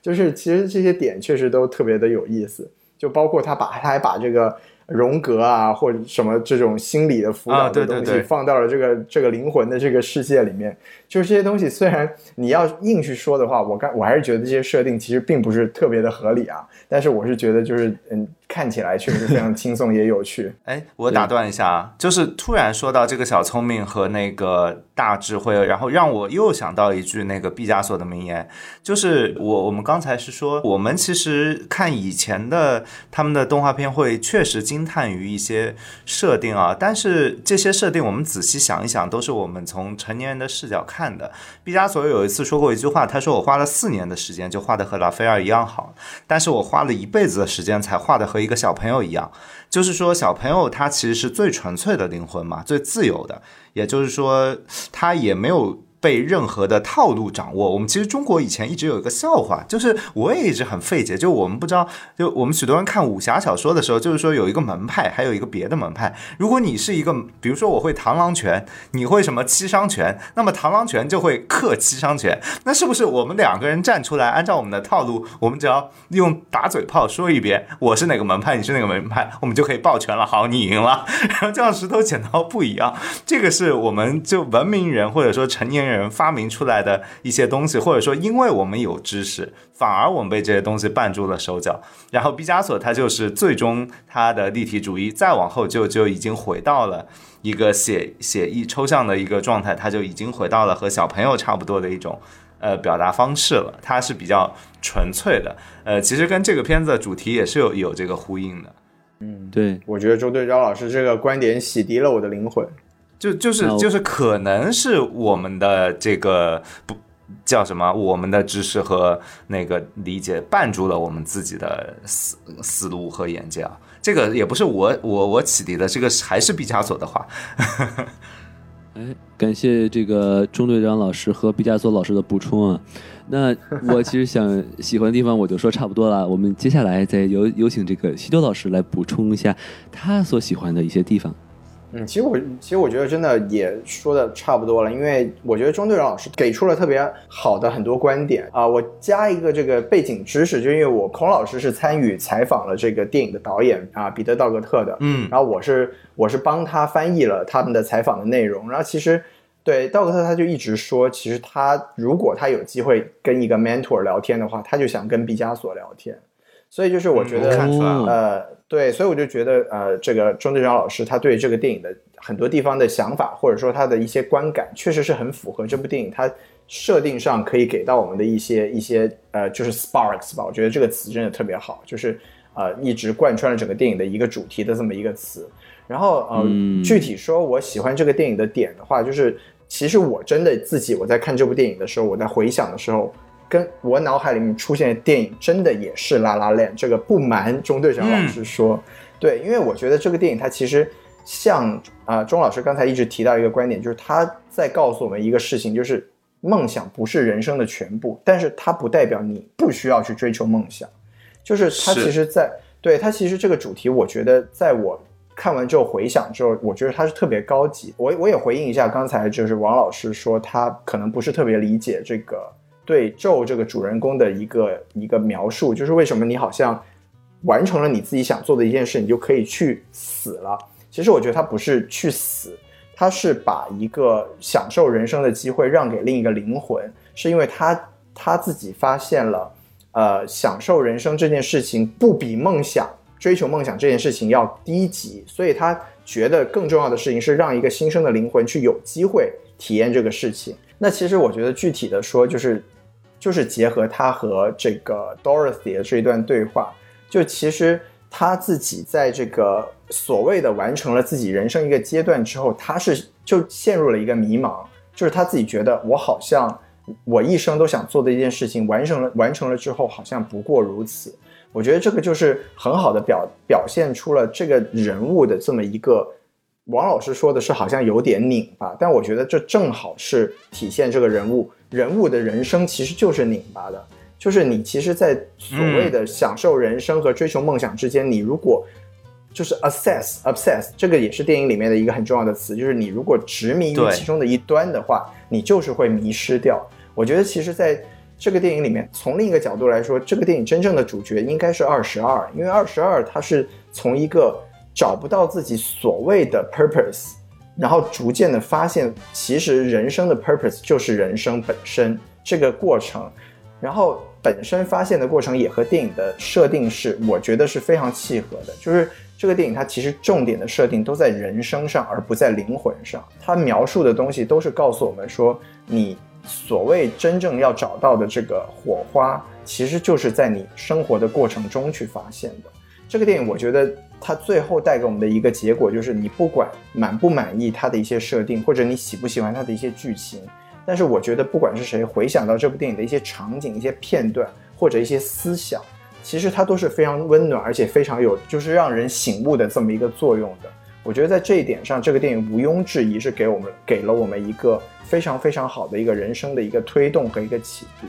这个我觉得是不管你喜不喜欢也好，啊，都不能忽视掉这部电影的这一这一个价值。所以我觉得这个是可能我最推崇这部电影的一个地方。嗯，我刚刚其实想插嘴的点，正好是你说到，就是他说为什么他当他实现了自己的这个，他获获得那个表演的机会，让他实现理想，然后在那个地方，他愿意把再再一次的生命让给那个二十二。这个我其实突然脑海里有一个画面，我现在在想，如果是拉烂的那个。Seb 他在那个人生的尽头，就最最后，如果说有一次意外怎么样，他会让吗？我觉得他绝对不会让。我觉得最大的区别就在于，呃，拉拉 land 他讲了一个现实的故事，现实的条件前提就是我们每个人的生活就生命只有一次，这个是一个非常重要的前提。就是说，如果在这一次的情况下，我就不会做这么伟大的事情，我会贪得无厌。就是说我非但要我的爵士梦想，我还要得到我的爱情。我觉得他如果有两段人生，有两次人生的机会，一定不会让的。他会把这些东西全部拿到手，所以我觉得这是拉拉的让我最感动的地方，就是说他，但是人生就只有一次，就是说，呃，它的主题是代价。我觉得就是说，当你选择爱情的时候，你的代价就是你的梦想，你愿意为一个别人去牺牲掉你自己的梦想，这个也是一件很伟大的事情。但是反过来，你愿意为自己的梦想付出你的爱情作为一个代价，那。这个就是很现实的东西，你两者只能得一个，而就是它就是我觉得比这部片子确实是要好很多，这因为很就很现实，就是就是秒说进了我们每个人心坎里去了。但是这部片子你确实它也把这种拧巴的状态描绘出来了，但是它最后给我们落在的那个点上还是就是。平平凡大于就是梦想还是没有那么重要啊！他这部片子还是落在这里。我说句良心话，站在我的立场上，我个人的立场上，我也就给他打个三分，因为我自己就是一个比较就是沉迷于梦想的人。但是我客观的打分是五分，大概是这样的。再接着刚才钟队长老师的话讲一讲，就是我觉得其实其实这部电影它最终想体现的就是告诉我们，梦想和日常的生活是不冲突的。我觉得虽然像您说的，就是它的落点，就是它落点落在这个日常生活上，是因为可就我觉得更重要的是，因为对更多的打工人或者社畜来说，日常生活确实比梦想要更离我们更近一些。梦想是一个每说到这件事情，嗯，哎，说到这件事情，我其实有有一个很很严肃的说法，就是说他这里的梦想还是有局限性的，他的梦想就是说还仅仅包括说。不管是相声啊，还是唱歌、呃音乐，还是绘画，他的梦想都是不能拿来当饭吃的那一类艺术。所以我说，为什么说这个片子是针对艺术类的？我举一个例子，如果你的梦想是烧菜的话，做饭，呃，就做出很很美味的料理，那你最终会成为一个非常伟大的厨师的同时，你可以养活自己，你的生活和梦想是最后能同时实现的。就，但是。就是他所谓的那种艺术的梦想，个人的表达都是不具备这个养活自己的能力的。他是这个是这个片子的一个局限性。其实，我我觉得其实我想就是他，嗯，我我觉得我不同的想法是，就是我并不觉得就是做艺术就不能养活自己。比如说，您看郭德纲说相声，这不是养活的挺好的吗？对不对？不，我觉得就是说你的目的是什么？我就觉得你的目的是什么？就是如果你的。目的是创作更好的相声，而不是把挣钱放在第一位的话的态度，和我是以挣钱为主要目标去做创作相声的态度之类，我觉得是两种不同的东西。啊，这个地方我还得说，就是说还是这这个东西的情况下，我还是坚持我的观点。为什么？道理很简单，就是越往上走，我就是为了做电影。我生活可以很苦，我生活就是很苦。我把我挣来所有的钱，什么的首付，我就不结婚、不买房、不买车，我所有的钱全部拿去拍电影。就是电影需要这笔钱，就是你当你从事艺术的时候，艺术需要钱，这个是非常矛盾的。你你必须把你吃饭的钱从你自己的嘴里掏出来喂给艺术。就这个才是现实，就是所以我觉得这个片子还是它它百分之百的还是在讲艺术，就是它没有说扩展到当你的梦想是其他可以兼容的，比如说我说的极端一点，我就想做个有钱人，这是我的梦想，那就不适用于这部片子。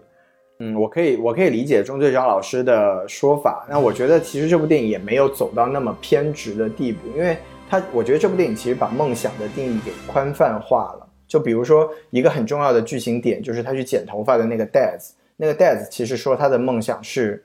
做一个兽医，但是由于生活的需这个要求，他没有办法去实现他心里的梦想。但是他并不代表他现在不快乐，或者说并不代表他现在不满意现在的生活。我觉得这个东西就是，如果说呃我们非要去做一个定义的话，这部电影里面可可能在一定程度上就通过 Death 这个人。就把过你的梦想和好好生活给有机或者说强行的融合在了一起。当然，这个东西是像您说的，是比较可能可能是比较比较理想或者说比较不现实的。但是我觉得这部电影它没有一个很消极的去看待这个问题，就它没有把它给对立起来。当然，这种东西就是，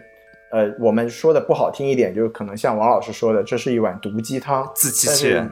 对，但是就完全是看你如何去理解这件事情吧。我觉得这个也是我们可能每个人需要从同一部电影里面去做出不一样解读的地方。当然，就是你需要用怎么样的，你需要用怎么样的视角去看它，可能可以给你带来一个怎么样的不一样的想法。那我觉得这个电影它其实给了。很多的呃，他的态度，就比如说这个电影结局的处理，对吧？就是当这个二十二变成了一个 lost soul 的时候，然后呢，这个呃男主角只有。拿出来拯救他的是那片树叶。那为什么这个树叶可以拯救这个二十二号呢？是因为就是二十二号他自己为是被一句话给打败了，就是说仰望天空和走路，这是 old living things，not even the purpose。它不根本不是任何的追求，它就是一个很无聊的一种生活方式。但是呢，他能用这种方式去拯救他。也就是说，这个电影在告我的理解啊，这电影在告诉我们说，其实就是你不用，甚至于不用去当一个理发师，你就是去看看天空，你好好的就走一走，这个我就能可以认可是一种很好的生活方式了啊，这是我的一种理解。嗯，你说吧，钟队长。这句话是一个，这句话是一个标准的存在主义的解释，就是说它的定义就是世界本就存在，人也人的生命降生到世界上没有任何的意义，然后地球也没有任何的意义。它就是存在在那里，所有的意义都是靠你自己来，就是，呃，创造出来的。这个东西，如果你用表面的观点去接受这句话的话，就是其实这个片子观点，你什么都别管，你就降生到这个世界就对了。但是它其实还是有一层说法，是你必须自己创造意义出来。就是其实存在主义，我一直在说一个很有意思的现象，大家就可以听听笑话。存在主义的观点是你不用抱抱有任何目的性。降生到世界上，你可以度过这种呃毫无意义的人生，也可以，也可以很快乐，就是享受人生嘛。但是大家会发现，说这句话的人，就是加缪，最后他拿到了文学的最高奖啊，他变成了一个跟自己说话完全不一样的人。这种话是从这样的一个人的嘴里说出来的，所以 我我真的觉得。千万，大家千万不要去毒鸡汤，一定要理性的分析自己的理想和，就是一定还是要有一点 追求的。对呀，这部电影的台词和电影的制作也是由一群追求梦想的人制作出来的呀，对不对？对。然后那片叶子也是，那片叶子就让我想到了什么？就是印象派，他有一个当时的说法，他其实就是。他当时就是说，我要抓住这个自然间的一瞬间，就是一瞬间，就是就是永恒。然后当时那种传统的，呃，我们叫古典的那种，他都是以自己掌握了很深的功力，然后一道一道在这个在一道一道的工序，在这个画画面上花自己的精力、时间投入去创作一个伟大的作品。他当时对一个画家就只是捕捉这种自然的一瞬间，这种写意的感觉，他是很不服气的。然后这种叶子，我觉得就有一点那种那种，就是叫什么？呃，就是印象派的感觉了。其实就是说，他抓一个写写意的感觉就可以了。然后，然后就是，那但是仔细的，我还没有到达这个境界。就是说，我说了最难的，其实倒不是两头的观点，是你如何，呃，维持把两头的观点合在一起去理解。我还是至今为止没有办法理解这种观点，我还处于偏激的一头，就是我还是觉得大家要有追求。嗯，虽然我给出了五分，但是我是站在完全相反的 观点上的，就是这样。其实我我还是我我也是再补一句吧，就是我还是觉得，就这不是一个完全相反的，就是这部电影它从来没有告诉我们说，你需你你不需要梦想，或者说你就应该啊无所事事的度过一生。我觉得它没有这样子的一个说法，因为他一直都告诉我们，sparks 和 purpose 并没有任何的就不是一回事儿，他从来就没有告诉我们说你不需要 purpose，但是他只是告诉我们说你。活着的目的不是 purpose，而是你是需要花去活着。对，所以我觉得我是怕一件事情，你怕大家看完之后产生了这种想法，对吗？对，尤其你知道，人在懒的时候是会自己骗自己的。我是担心这个事情，我倒并不是担心片子表达的问题，我是希望不要被自己骗了。对对对，其实我觉得钟钟队老师这个说法没有没有任何问题，就是但是我们不能去。我们不能去控制想堕落的人去这样解读这部电影，但是我们不能把这个锅甩在这部电影 这也是 啊，对对对，这也是这样的，对对对。其实那那我其实我也没有什么呃更多要补充的。那不知道两位老师关于这部电影喜欢的地方还有没有什么要加增加的地方？我也没有什么，其实。那如果如果王老师也没有什么别的要补充的话，我们就直接跳到我们刚才其实想讨论的一个话题上，就是。钟队长老师好像很想讲一下这部电影，更具体的讲一下这部电影和《爱乐之城》的这么一个关系。因为我自己特别喜欢《爱乐之城》，所以我也特别好奇钟队长老师会有怎么样的观点。哎，其实我前面已经简单的就说到那个点上了。最重要的一个点是，《爱乐之城》后面是做只能做唯一选择，然后就是，然后我觉得就比较现实吧。然后，嗯，这个片子就。呃，怎么说呢？他还得还是得考虑一些小朋友合家欢的情况，所以他还是最后以一个圆满或者说浪漫的处理，去去这样这样处理掉。但是我感觉悲剧才是怎么说呢？哎，才才是我的心头心头好吧。你就不喜欢看人家过好日子？因为我觉得好日子离我们比较远。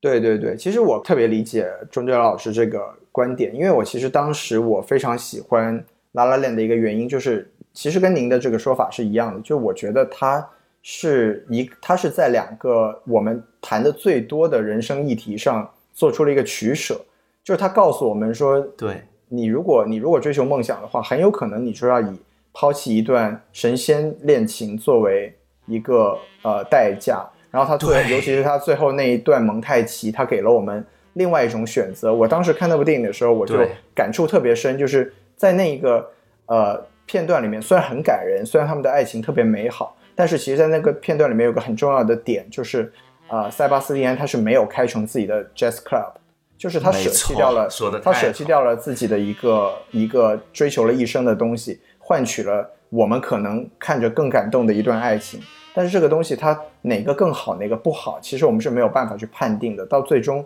可能就是你自己做出的一个人生的选择而已，所以其实我我听到钟队长老师说这个观点的时候，我可以说是特别有共鸣，因为我觉得当时很多人说《La La Land》这个电影很浮华或者说很不现实的时候，我觉得，对，说到这个，其实是真的是跟我自己的观感是非常不一样的，所以就。非常感谢钟学老师跟我一起吹拉拉。说说到说到这句话，我突然想起来，就有一个人，他对于《Soul》这部片子的评价非常的精准，就是他同时适用于这两部电影。他说，对《Soul》和《拉拉 Land》，如果你觉得《Soul》这部电影不是特别好看的话，那说明你已经过得还可还不错了，你已经到了一定的水准了，就是或者说就就类似于这种意思，就反而不是一个坏事情。就像王老师这种事业爱情两丰收，然后人生赢家的人，就不需要太喜没听欢说过这部电影。拉拉 land 我觉得就更极端了，拉拉 land 就只有那一批不是特别对一件事情有追求，或者说。嗯，就真的是事业爱情双丰收的人才会觉得这部片子真的特别的，甚至不好，就会有很多人觉得这部片子讲什么呀，主题又土，不就是个爱情吗？又是歌舞什么的，就是就觉得特别的没意思。其实就是因为他们过得已经相当不错，或者说没有他们要追求的那个东西。对，我觉得钟队长老师说的非常的有道理。那不知道王老师您对，因为两部电影您的您也是都看过，然后不知道您听了王呃钟老师的这个说法之后，您有没有一些自己的感想要补充的？呃，我就觉得我还是更喜欢《拉拉 land》吧，感觉《拉拉 land》的这个他的一些选择和他的一些呃这个嗯、拍摄的手法更能触动到我吧，然后就感觉就是对看看 Soul 还是感觉就很难和里面的主角进行共情，呃，然后另另外就是感觉就是选择这个爱情和梦想哈、呃，那是拉拉烂的事情，对不对？然后但是心灵 心灵奇旅他选择的就是梦想和生命吧，我可以这么说吗？然后哎这么一说，嗯，大家有没有注意到，好像《心灵奇旅》里就有一个 Lisa，就出现了一个名字，我还以为后面她会有很重的戏份呢。对这个人连镜头都没有，然后二十二还问他说：“你要不要去给他打个电话？” 对说明，嗯，说明说明说明这个咒就已经是超过了这个塞巴斯蒂安的这个水平了，就他想都不想。嗯，嗯，对的，对的。其实钟老师提出的这一点是很关键的，就是这部电影里面的爱情是缺席的。就是我觉得这个选择其实也是对的。就是如果你要，你本来已经在讨论，就是 ordinary day daily living，就是每日的日常生活和和所谓的 purpose 这么一个冲突。如果你要再加入一个爱情的选择的话，可能它的这个表达就更加的分散。所以我觉得我也可以理解。但是其实我们换一个角度来说，呃，像我觉得像像 Joe 这个主角，他其实就是在这个人生的道路上，他执迷于其中的一端，所以他放弃，他忘掉了其他的很多东西，不管是爱情也好，嗯或者是日常的美好也好，包括像他理剪剪头发的时候，那个袋子说：“你之前从来没有问过我的生活，你从来没有呃跟我聊过跟你爵士乐之外的话题。”其实就是呃也是很现实的一个表述，就是告诉你说，如果你真的执迷于自己的世界的话，你会丧失很多从其他人身上得到的快乐，或者说你会丧失很多给其他人提供欢乐的机会。我觉得这也是这部电影非常重要的一个表达。嗯，甚至我觉得对于我们这类人来说，可能这种表达是挺重要的一个观点，因为我们可能真的确实忽视了很多东西，嗯付出了太多代价。其实，在这点我我觉得，其实我还是有点不是很理解吧，就是说他呃。由于对于艺术的追求，忽视了身边很多美好的东西。我觉得他有很多镜头在表达这个，就比如说二十二进入他身体之后，哦穿上了西装，然后在他那边去感受那个地铁里往上吹的风啊，然后去那里玩那个镜子呀什么的。但我觉得，作为一个艺术家来说的话，你如果不关不去看自己的生活的话，你可能会失去很多灵感的东西。所以我就觉得，我并不觉得就是追求灵感。呃，不是追求艺术和观察这个身边的生活是冲突的事情。我觉得他在这个电影的表达上，我觉得有点局限性，或者说他可能仅仅是咒的个例而已。嗯、我这是我的看法。嗯，就比如说像我们去写相声的话，我们去想创作一个剧本的话，你不去看周围的人，你光从脑子里想，你根本不可能想出一些很好的故事来的，对不对？我觉得这是我最直观的一个一个反应。对，他在呈现上面确实是有这个情况，他那几颗镜头确实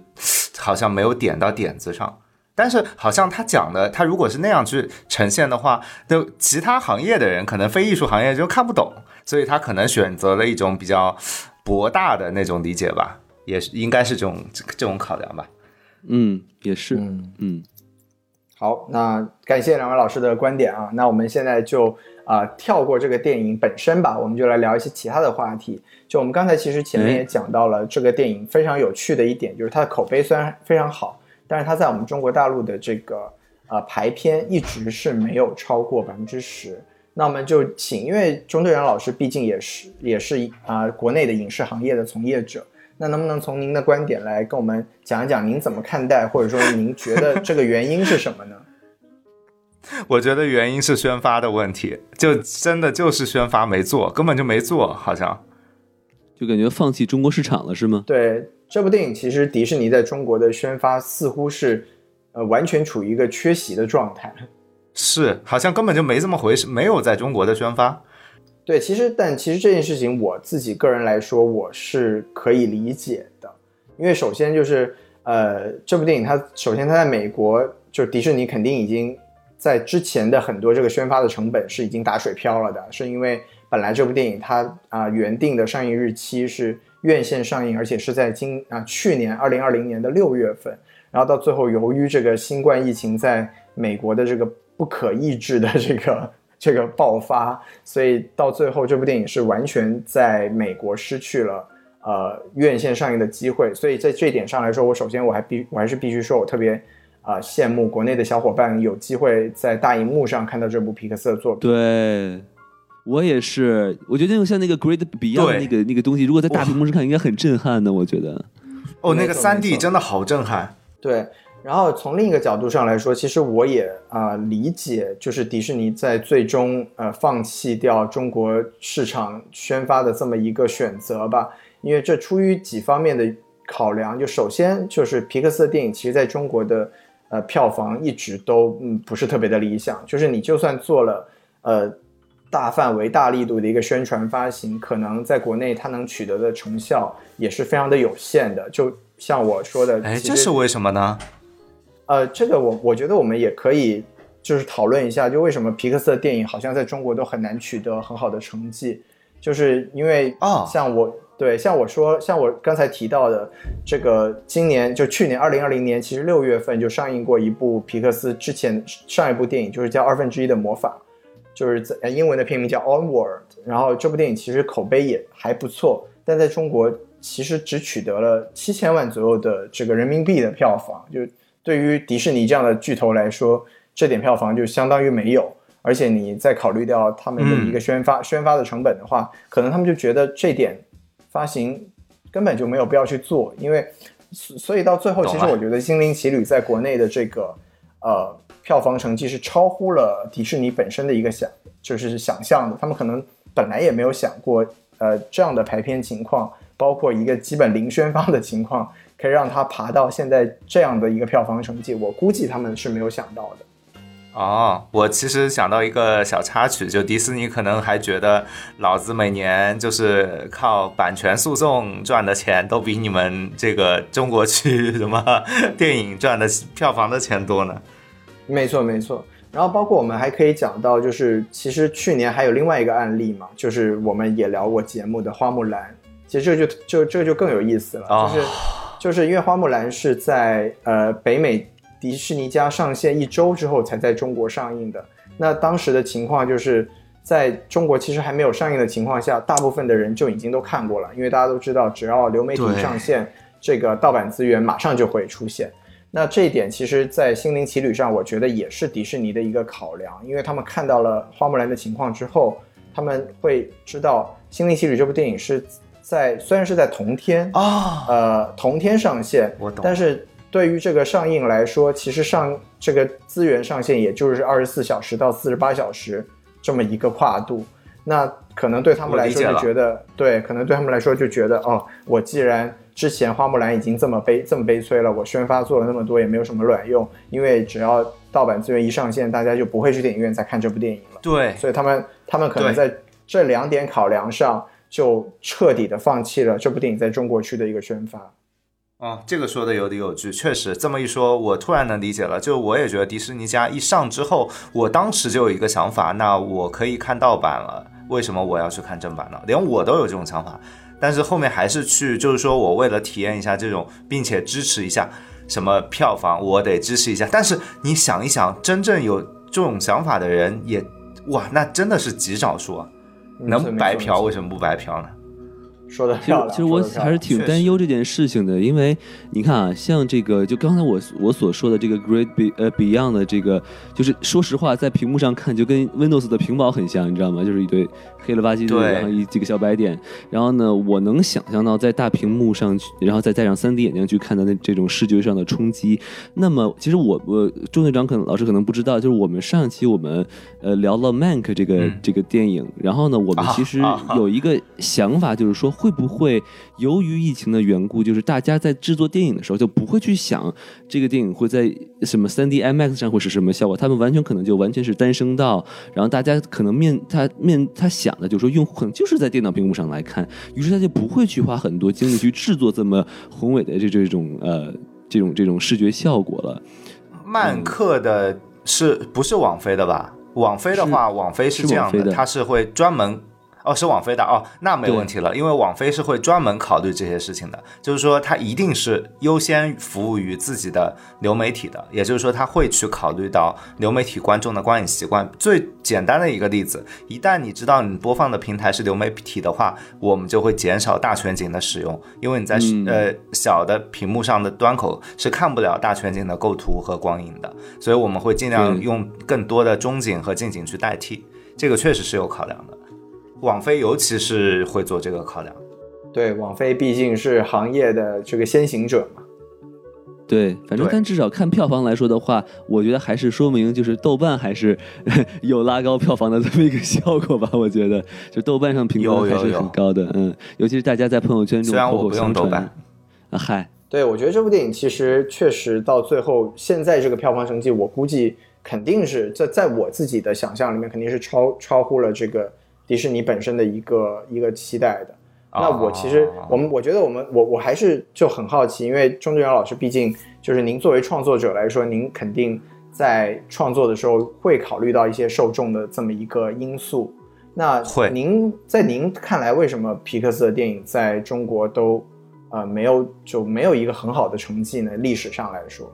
那我说实话，还是跟我们这边的基本。基本盘就是观众的大部分到底是谁有关系？我们的观众的大部分目前还属于我我我真的不是损谁或者怎么样，但是还属于呃，就是观念上来说，可能觉得动画片就是给小朋友看的这种观念，就还是老一辈的观念太重了。你要知道，也就是我们这一代人才开始接触日漫的。那迪士尼这种就更不用说了，欧美的这种东西，我们的时代观念可能还停留在变形金刚吧，而且还是那种动画版的变形金刚，甚至都不是当时那个三 D 版的，就可能就真的这种观念太根深蒂固了，就觉得说，除非是带小朋友去看，那平时没必要去看。那一旦一旦说有这种前提的话。又有更多的票房限制条件了，就比如说，你就一定是周末小朋友要放假，大人同时放假，你才能达成这个去看的条件。这个这个观点上其实就很不对，就其实是大人都可以看动画片的这种观影的可能就氛围还没有形成吧。这个是我对我们这边的动画电影的一个理解了，就也不一定正确。对。而且估计你看，你光看他那个海报，我估计国内也不会太有兴趣去看。就是一看一个黑人，一个猫，一个绿，两个绿的这个小什么玩意儿，对吧？这什么玩意儿？我为什么要看这个东西？嗯，其实我想说的是，就是呃，这这几年可能现象是有一些改变吧。因为就呃，刚才钟老师说的，其实这个是非常现实的，就是国内的很多人的呃观影的一个。呃，理念还是说动画片是一，第一是小孩子看的，第二是不需要去电影院看的。但是这两年呢，就是我们这个国有这个国产动画的东风嘛，就是哪吒这个五十五十亿的票房，是不是？在包括这个捆绑哪吒宣发的这个姜子牙，其实口碑是虽然没有大家的期待那么好，但是其实票房成绩也是非常的好。那。呃，我自己的，然后包括其实我们再做一个简单的对比，就是在今年早先上映的一个《疯狂原始人二》，就其实真的就早了一周左右吧。它其实在国内都甚至都刷到了一个三点四亿的一个票房成绩。但在我看来，呃，《疯狂原始人二》的这个呃影片质量其实是远远比不上《心灵奇旅》的。我懂。那对，但其实我我觉得，我觉得有另一个方面的事情，可能就这是我自己一个想法，就是我觉得可能皮克斯的嗯。电影，它在很多层面上来说，它还是呃跟我们国人理解的动画电影是不一样的，就是因为皮克斯它确实很多哦时候，很多时候它都有一种呃，可能我们说的比较抽，就它比比较抽象，或者说比较高端一点的一些一些呃主题，或者说一些表达在里面。对，这个我们叫西方普世价值观，就是说这个是就是东西方的文化差异了，就包括说对于精神世界的理解，对于神。或者说任何这种东西的理解，它潜移默化的，但是却无处不在的一个巨大的理解上的成本差异。就比如说皮克斯，他经常会探，你说的很对，就是说他经常会探讨很深的，一就就钻到你的脑袋里去探讨精神问题，但是他的西方的精神跟我们东方的精神的理解真的是很不一样的东西。我们从小耳濡目染的是另外一套，我能接。然后说疯狂原始人，他就没有这些虚的东西，他就是很简单的现实里的很好理解的故事。对对对，其实就是从另一个角度来说，就啊、为什么我我就想说，为什么当年《寻梦环游记》可以在中国刷到十二十二亿的票房？我觉得《寻梦环游记》其实属于皮克斯的电影里面啊、就是情感上比较浅显的一个电影，就是它其实讲的是这种。呃，家族和生死的这个东西，其实是当年我们聊也聊过长节目，就其实它是非常契合我们中国人很多呃，对我们自己的文化观点的。对，所以就是呃呃，这个《寻梦环游记》当年可以在中国刷成一个票房呃爆款，其实我觉得还是有很多这种呃天时地利人和的一个原因。对，所以就是啊，心灵奇旅》没有没有办法去企及它的那个高度，我觉得是完全可以理解的。哦，对，对然后另外就是另外就是，其实刚才钟老师讲的另外一个观点，我觉得也很对，就是中国人有自己的一套这种价值系统，就是比如说像哪吒为什么能刷的那么爆，就是像这种我命由我不由天这种，一个是非常直观，一个是非常哦 浅显的这种口号式的一个情绪。可能真的更加容易在我们中国人、中国观众的心中引起共鸣吧。就呃，如果哪一天就是动画片哪个迪皮克斯的动画片如果拍出了虽远必诛的话，我觉得应该也可以刷到不不少的票房。好嘛，王老师，您有什么关于这个方面的观点可以分享一下？呃，国内我真的不是很了解，就是我我说实话，就在听两位老师高见之前，我一直以为这是郭敬明在作祟，你知道吗？嗯，对，有这种传说，有这个传说说同一天上映的时候，郭敬明号召粉丝把那个 Soul 的排片挤掉了，但我觉得应该这个是呃谣传吧。嗯，所以就一一度让我以为，就是他这这个口碑是不是一个抵制郭敬明的一个艺行为艺术，你知道吗？哎，但是。哎，恰好就说到了郭敬明，就是因为这几天，呃，上上上面有安排嘛，然后郭敬明和的片子和呃另外一部叫做《沐浴之王》，因为一些版权问题或者是一些事件，然后这两部片子被撤档，腾出来一大片的空空地，然后估计会被搜填上。哇，听起来是个很好的消息。那好，我们非常感谢钟队老师今天给我们带来了这么多这个醍醐灌顶的观点啊！这个从加缪到毕加索到莫奈，真的是让我们两位非常的这个惊世骇俗，是不是？非常感谢钟钟老师。哎，没错啊，那反正今天咱们这电影聊的也差不多了啊，我们这个还按照惯例啊，我们要说一下我们的这个微信公众号 S M F M 二零一六。S M F M 二零一六，哎，没错啊，这个加入我们这个微信公众号，扫描二维码，然后就可以加我们的这个呃机器人做好友，然后就有机会加入我们的这个啊不对，不是有机会啊，就一定可以加入到我们的这个粉丝群啊。然后呢，如果有什么电影想跟大家聊，你也可以加入粉丝群，跟大家一起交流一下你的观影心得。那我们这期节目就可以到此结束啊，感谢大家的收听啊，我们这个下期再见，拜拜。拜拜。拜拜。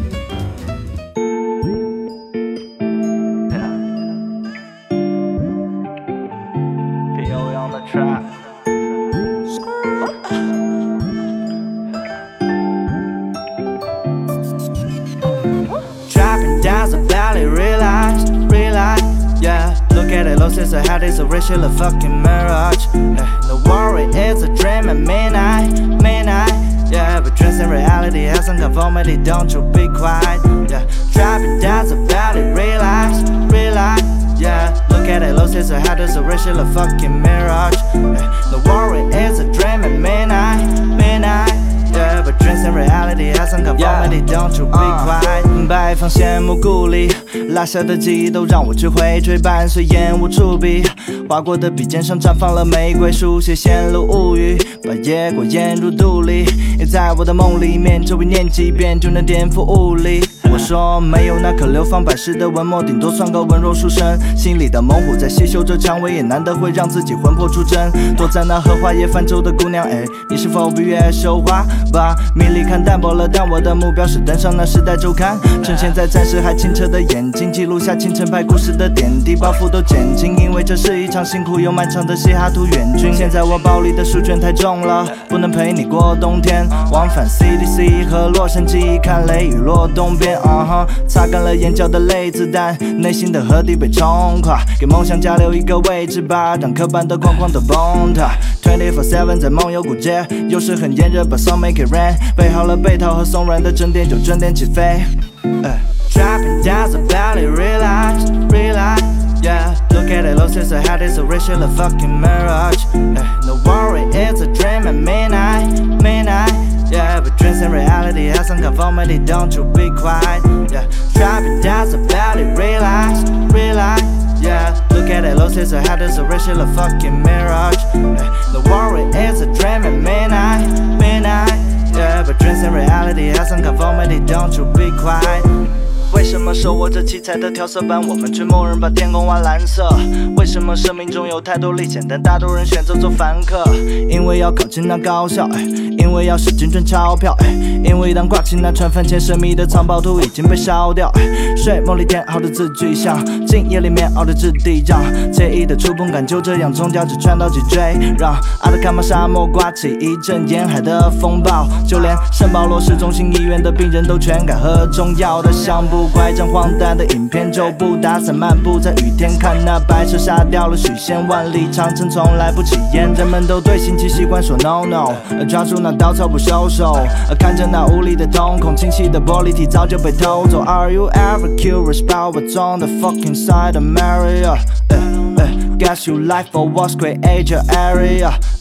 哎，Hold up。Angela POA AKA 造梦的艺术家，就不停在梦游。当他们醒来后，从来就没人会记住他。Dropping down the valley, realize, realize. Yeah, look at it, losses ahead, it's a racial fucking mirage. Eh, no worry, it's a dream at midnight, midnight. Yeah, but dreams and reality has some conformity, don't you be quiet. Yeah, dropping down the valley, relax, relax. Yeah, look at it, losses ahead, it's a racial fucking mirage. Eh, no worry, it's a dream at midnight, midnight. Yeah, but dreams and reality has some conformity, don't you be quiet.